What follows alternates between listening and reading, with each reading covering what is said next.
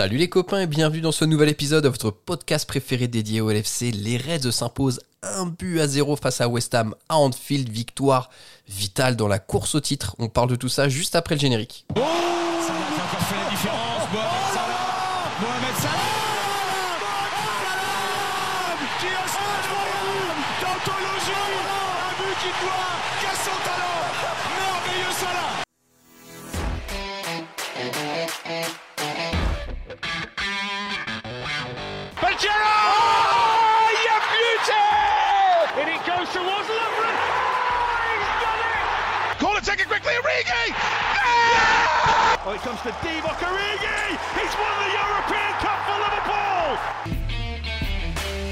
Bonjour à toute la francophonie qui s'intéresse de près ou de loin au Liverpool Football Club et bienvenue dans ce nouvel épisode de Copains.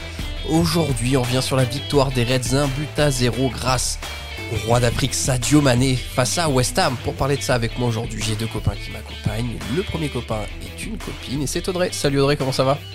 Eh ben salut, très plaisir. Ça fait plaisir d'être là avec toi, ça fait longtemps que j'ai l'impression qu'on n'a pas débriefé un match ensemble. C'est vrai, c'est vrai, exactement. Tu, tu me repasses la main pour l'animation et tu vas nous, nous offrir toute ton expertise euh, Oh. sur ce podcast, tout à fait. Et le deuxième copain qui nous accompagne, il est posé tranquillement dans son salon, se prépare à faire la nouba, comme diraient les gens de sa génération et celle de Just. C'est notre ami Yous. Salut Yous, comment ça va?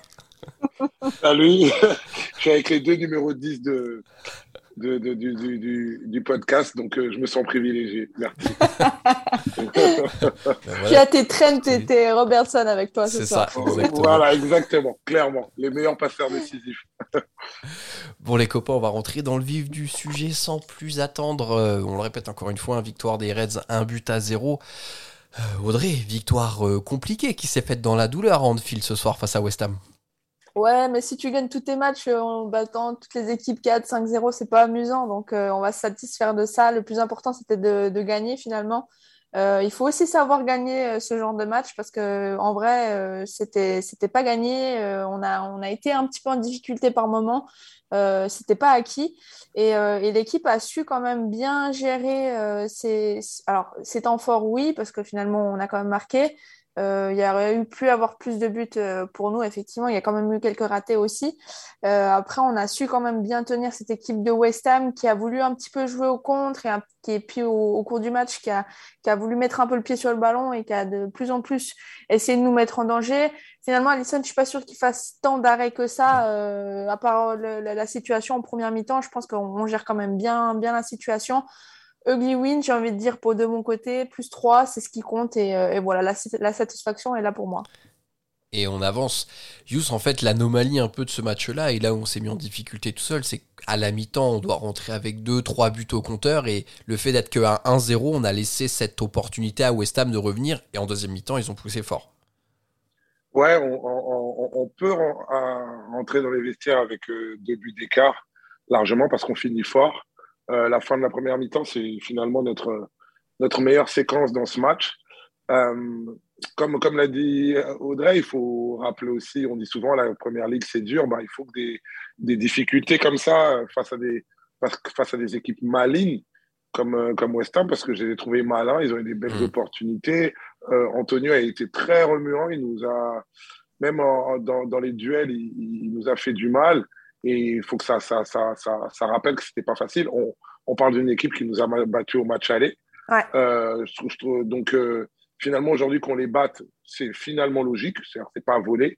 Mais effectivement, il aurait fallu les tuer euh, en fin de première mi-temps dans notre temps fort, avec, avec un but plus net pour pouvoir mener une, une deuxième, seconde mi-temps un peu plus tranquille. Et là, on a quand même un peu tremblé, surtout, surtout dans les 20 dernières minutes. Fait intéressant, Audrey, là, sur ce match-là, c'est que, bon, alors, il y a eu un peu de rotation avec la finale, la Cup cette semaine, et là, on repasse sur la Première Ligue. Forcément, l'effectif bouge pas mal entre les lignes. On voit que Konaté a enchaîné parce que Matip était absent. Mais moi, ce qui m'intéresse, et ce dont j'aimerais que tu nous parles, Audrey, c'est le trio d'attaque où on a encore eu Dias, un Mané dans l'axe et un Salah à gauche. On a l'impression que Klopp commence quand même à dégager un petit peu ces trois-là en titulaire, en fait, depuis l'arrivée de Dias. Bah, en même temps, Diaz, euh, par les prestations, il justifie amplement la, confiance de Klopp. Le, mec est incroyable, il est, il est remuant, il, il apporte beaucoup, il tend sur le plan offensif où il est ultra dangereux dès qu'il a le ballon, mais aussi sur les replis. C'est mm. impressionnant, des fois où tu le vois, il est des fois même plus bas que Robertson. Et, et par rapport à Robertson, justement, tu sens que les deux s'entendent super bien. Euh, j'ai presque envie de dire que Diaz, au final, c'est un peu le prolongement de ce que fait Robertson sur la partie défensive et que du coup, Diaz l'applique sur la partie offensive, mais qui gêne directement en fait la, relance.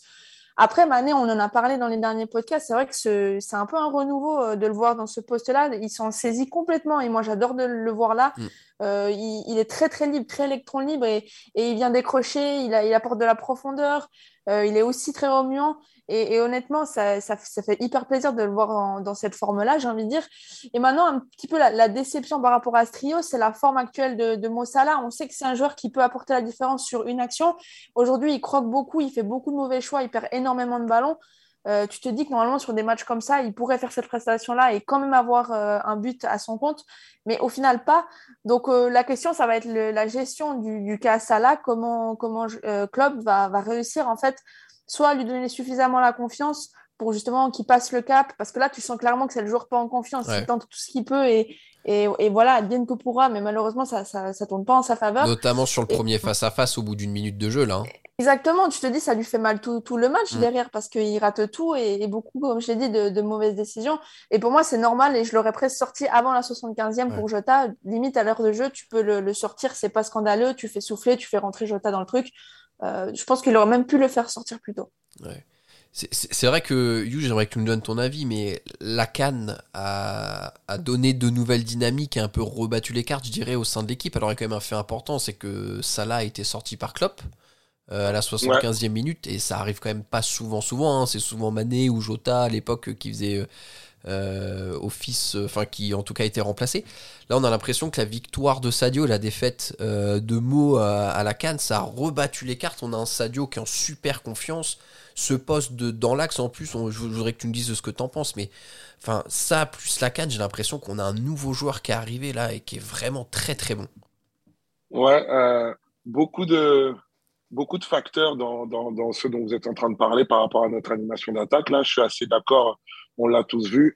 Euh, Mossala, aujourd'hui, il n'a pas été bon, vraiment pas bon. Et on se rappelle aussi que contre Chelsea, il a, il a, il a raté sa finale. Bon, il a, il a assuré son tir au but, euh, c'est l'essentiel. Et mais, mais il n'est pas dedans. Alors, moi, je trouve qu'il manque pas d'envie. L'envie, il, en manque pas. Il manque un peu de, de, lucidité et de justesse. Ce que mhm. j'apprécie, c'est que finalement, il baisse pas la tête. Il court toujours, toujours un gros volume. Voilà, exactement. Ouais, je suis d'accord. Exactement. Mais par contre, sur la justesse et la lucidité, euh, il n'est pas dedans. Et pour revenir sur, un, sur, un, sur une vision d'ensemble, effectivement, Sadio, mais on l'avait annoncé, moi je l'avais dit, mais d'autres l'ont dit dans le podcast, on savait que ça allait le libérer, euh, cette victoire à la Cannes. Mais un deuxième facteur, presque contre lui, qui le libère encore plus, et vous allez voir où, là où, je vais en venir. Là, du coup, je reviens sur le troisième facteur, euh, Luis Diaz, qui pour moi est clairement notre meilleur ailier gauche. Pour moi, il, ah à gauche, il est meilleur que Jota, il est même meilleur que Sadio. Même si Sadio revenait bien cette année à gauche, je trouve qu'il est meilleur que tout le monde. C'est-à-dire que sans faire de bruit, sans aucune prétention, le gars, enfin, on regarde tous les matchs, cette place-là, c'est la sienne. Enfin, la saison est encore longue, mais on sent bien que quand même, à, égalité de forme de tout le monde, à disponibilité égale, euh, c'est lui qui doit jouer à ce poste. Et du coup, ça repositionne euh, Sadio dans l'axe et Sadio est meilleur que Bobby et Jota dans l'axe. du, coup, ben, du coup, ça donne une redistribution un peu nouvelle. Et c'est vrai qu'on aurait aimé, avec cette, ce trident-là, un Mossala plus en forme. Mossala, il n'y est pas, mais allez, on va pas se mentir, en ce moment, il n'est il est, pas bon, mais euh, allez, vaut mieux que l'équipe continue à gagner sans des grosses prestations. En, on est en février-mars, s'il rate, rate un peu ses matchs, c'est, j'allais dire, pas grave. Si un peu, mais moins grave qu'en en, avril-mai. Donc ça gagne, ça passe. dans le money time. Ouais, je pense qu'il il, reviendra et, et, même de la manière. Alors aujourd'hui, il sort, mais dans la manière de Klopp de le remettre tout le temps, je pense à. En fait, je pense à. J'avais regardé le All, or Nothing de, de, Manchester City et enfin, Guardiola, après une défaite contre Liverpool, il parle à ses joueurs, il leur dit Vous avez fait un bon match, mais en face, ils avaient Mo Salah. C'est-à-dire qu'en fait, même l'adversaire place ce joueur-là dans une norme un peu hors norme, justement, dans, dans, un standard hors norme. Et je pense que c'est un joueur qui, dans son statut, euh, euh, est au service de l'équipe, mais quand même, dans ses performances, peut faire des miracles. C'est pour ça, peut-être, qu'il jouit d'un statut un peu particulier qui fait qu'il sort vraiment rarement. Aujourd'hui, quand même, il était sorti parce que sortir Sadio aujourd'hui, ça aurait été vraiment vécu comme une injustice trop frontale. Et je pense que là, il a, il a allé au bout de son management en, ayant un peu de justesse au bout du bout quand même, parce que la sortie de Sadio contre Chelsea, elle était, un peu bizarre. elle était sèche, ouais, c'est clair. Ouais.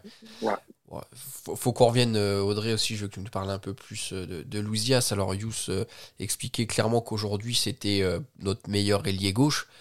Donc, en fait, c'est qu'il est aujourd'hui déjà incontestable, mais l'impression que j'ai, c'est qu'il est aussi incontesté et que aucun joueur offensif, n'a l'air de tirer une gueule ou une sale attitude parce que Luis Diaz est sur le terrain. En fait, il doit apparaître comme une évidence déjà aux yeux de tout le monde.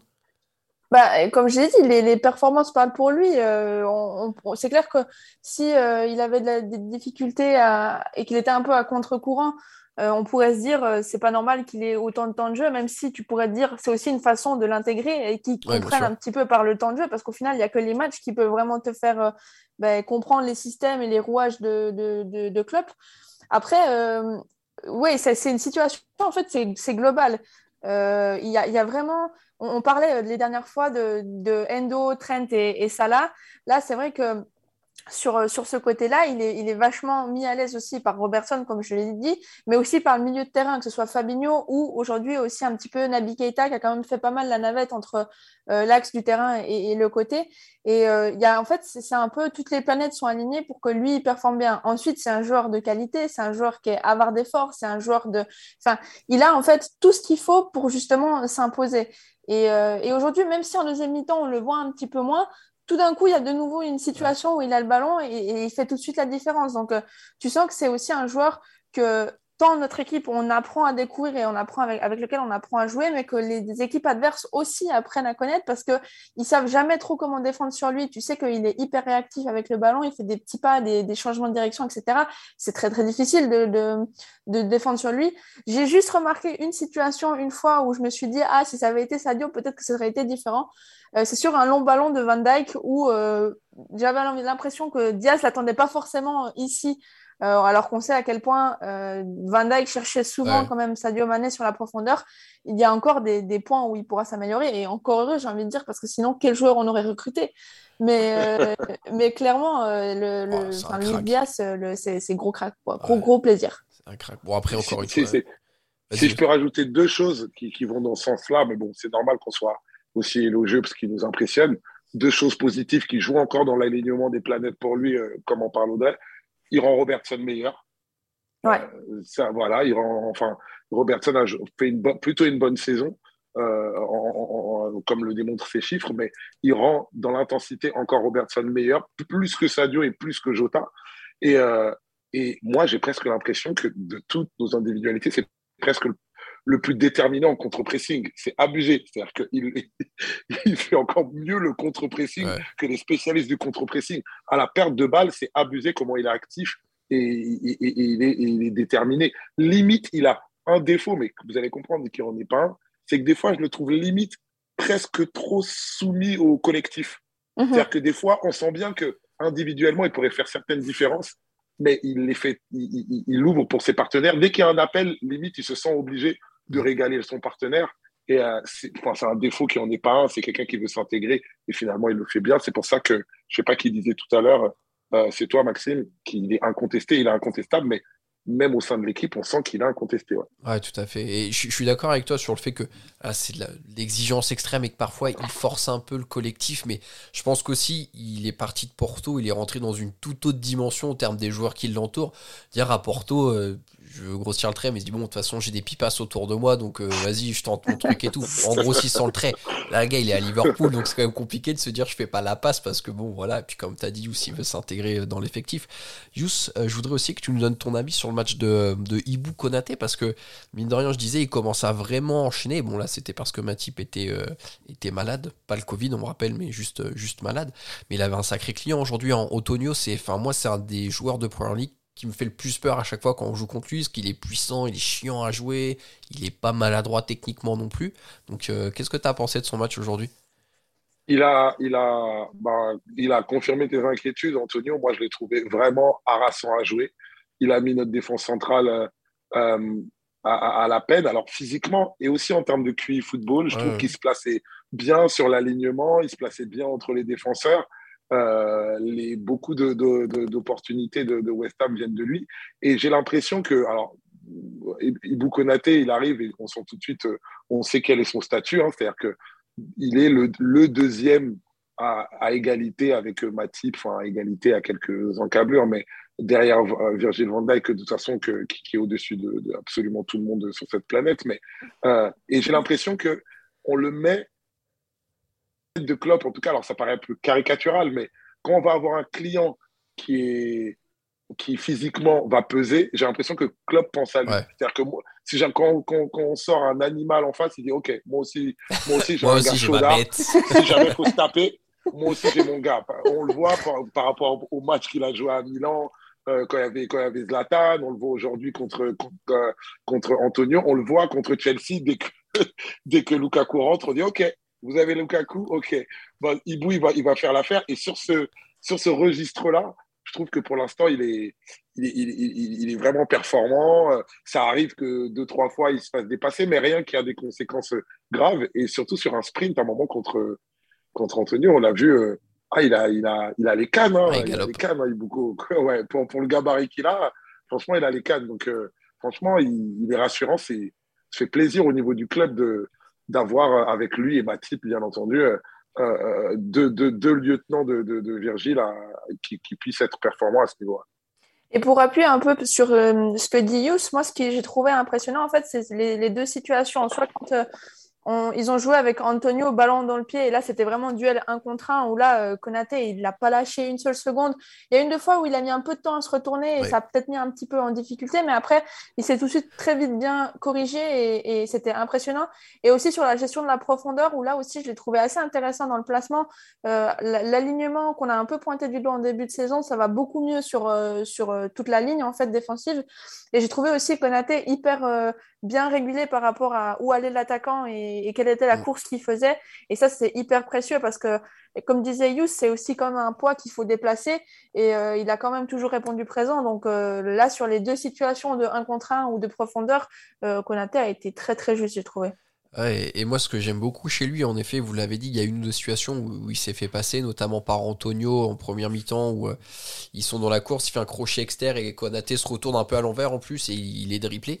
Mais et dans tous les matchs, elle lui arrive peut-être une deux fois, mais jamais l'attaquant ne prend l'ascendant psychologique sur lui. C'est-à-dire que le mec, il s'est peut-être fait passer une fois, le coup d'après, c'est terminé pour lui. Ça y est, il a accepté que ce jeu attaquant-défenseur et que voilà, il sera peut-être passé une deux fois, mais il garde toujours un ascendant psychologique sur son attaquant.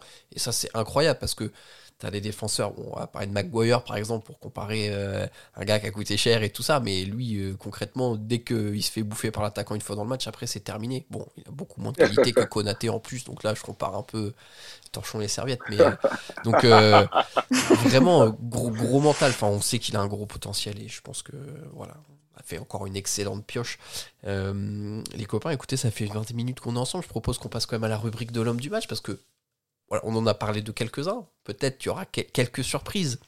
Yous, est-ce que tu vas nous surprendre ou est-ce que tu vas être dans la continuité de ce que tu nous as raconté dans le podcast? Moi, on commence par moi, c'est ça? Euh, le, sens du vent voudrait que je dise Sadio parce qu'il est non, mais je vais dire Sadio, en vrai. Je vais dire Sadio. Je, sais, ça va encore chambrer dans le groupe et tout, mais. Romain qui fait euh, les comptes, il avait déjà mis la barre sur Sadio là.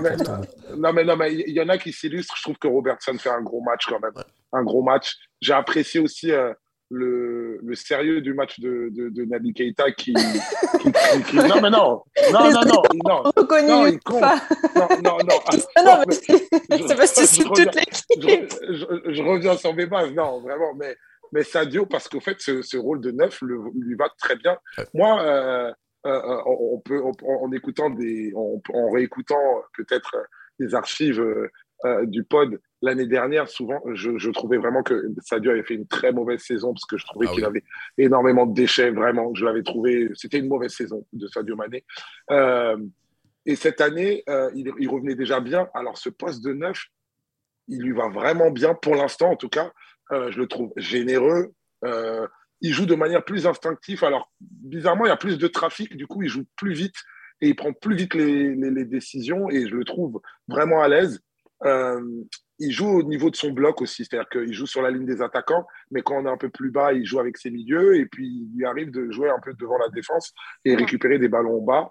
Euh, je le trouve, voilà, je trouve, euh, enfin, ah, je suis curieux de voir ce que Klopp va, ce, qui va, ce, ce que Klopp va faire de lui en neuf. Est-ce que c'est quelque chose qui va être pérenne ou alors euh, c'est quelque chose qui va être momentané par rapport aux formes du moment de nos attaquants?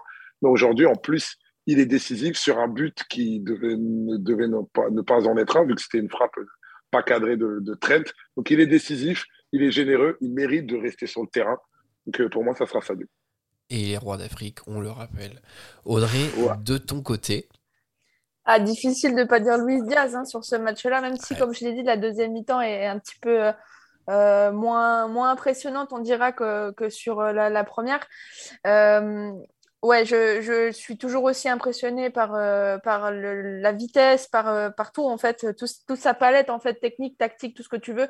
je, je, le trouve très juste dans tout ce qu'il fait. Donc, voilà, je, je, ça me fait un petit peu euh, de la peine pour lui qu'il n'ait pas plus de réussite sur euh, le, devant le but en fait parce que je me dis mais il fait tout tout juste et je n'arrive pas à comprendre pourquoi il n'y a pas plus le but etc les stades ne suivent pas forcément c'est sa seule marge de progression tu as vraiment l'impression en fait la finition hein. Ben, c'est ça, au final, euh, tu te dis, quand ça va cliquer, ça va cliquer fort, quoi. Donc, tu, tu, remarqueras, tu as totalement raison dans tout ce que tu dis. Moi, j'ai l'impression ça corrobore un peu ce que je disais tout à l'heure, il est tellement voué au collectif qu'il a moins, pour prendre une, métaphore du, basket, il a moins de tickets, de tickets shoot que les autres. Mhm. C'est-à-dire que finalement, euh, bah, il a un crédit limité. Par exemple, Mossala a un crédit limité par rapport à son statut et c'est bien normal. et, et, Sadio Mané aussi. Euh, ils ont plus l'occasion de, de, de, de, frapper au but, euh, même quand il y a des appels autour, etc. Lui, finalement, il perd pas beaucoup de ballons pour quelqu'un qui joue autant dans, la, dans, dans, dans, le camp adverse. Et il frappe au but, mais vraiment quand c'est presque évident, tu vois. Et, mais voilà, la, la, seule fois où il fait la percée, là, je sais plus, c'est oh, incroyable. Mhm. Ah ouais, c'est incroyable. Il fait lever le stade et tout. Dawson essaie de l'assassiner, il n'y arrive pas, là, c'est ça Ah ouais, grave, grave. Il, il fait lever le stade. C'est le moment où il joue un peu pour lui. En, plus, le jeu est sur lui, donc euh, c'est même pas scandaleux.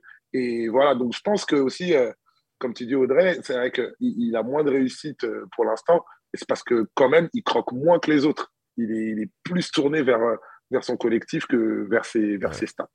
Et là, et là où il m'impressionne aussi particulièrement, tu pourrais te dire qu'avec tous les efforts qu'il fait, à un moment donné, il va manquer de lucidité et du coup de justesse. Mais non, en fait, euh, il y a toujours cette, cette, justesse technique qui est incroyable. Et peut-être que finalement, son manque de réussite sur le but euh, peut se, justifier par ses efforts justement répétés qui pourraient un petit peu le, lessiver sur la longueur du match. Et du coup, c'est pour ça qu'il n'arrive pas encore dans le dernier jet à, être aussi décisif que dans ses dribbles, par exemple. Mais euh, à voir, franchement, le, développement, le... moi, je continue de dire que le meilleur est à venir. Quoi. Vous, vous l'attendiez, vous, à ce niveau? Non. Parce que moi, vraiment, je suis très, très impressionné. Très, très, très impressionné. C'est une, raison, une raison pour regarder les matchs de Liverpool, hein, Mais je pense que aujourd'hui, euh, si tu claques pas 150 millions sur un joueur, en fait, tu t'attends pas qu'un mec soit aussi fort dans une équipe de ce niveau-là tout de suite, quoi, tu vois. Il, mhm. il, vient pas révolutionner euh, l'attaque d'Angers en Ligue 1, tu vois. Le mec, il, rentre dans le trio d'attaque de Liverpool et putain, c'est limite notre meilleur joueur depuis un mois, quoi, tu vois et, en première ligue, et en première ligue, c'est une position qu'on connaît. Ah c'est impressionnant. Puis il vient du championnat portugais, qui quand même un Voilà, il a un jeu qui n'est pas forcément en première ligue compatible en plus. Ouais, donc euh, non, non, c'était c'est inespéré, enfin inespéré, je sais pas, parce qu'il y a quand même eu 60 millions de mis avec les bonus, quoi. C'est pas non plus. Euh, mais c'est une très bonne surprise qu'on prend bien volontiers.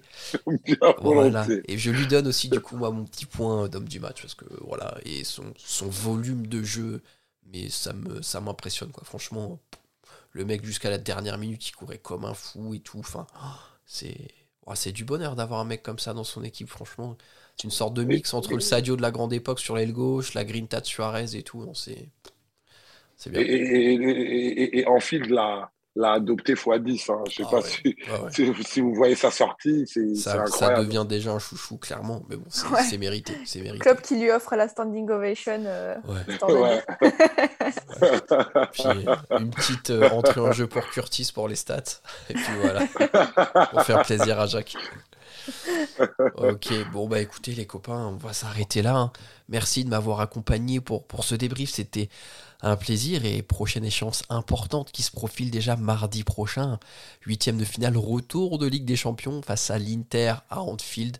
Bon, on a gagné 2-0 à l'aller, je pense qu'on est confiant, mais méfiance quand même parce que l'Inter nous a joué bien des surprises hein, sur ce match aller et le score de 2-0 était quand même plus ou moins plus ou moins heureux. Donc très chers auditeurs, on espère que ce débrief vous a plu. Euh, on se retrouve très vite mardi 8 mars face à l'Inter Milan, donc huitième de finale retour de Ligue des Champions. D'ici là, portez-vous bien. Et surtout n'oubliez pas, vous ne marcherez jamais seul. À bientôt tout le monde, salut. Up the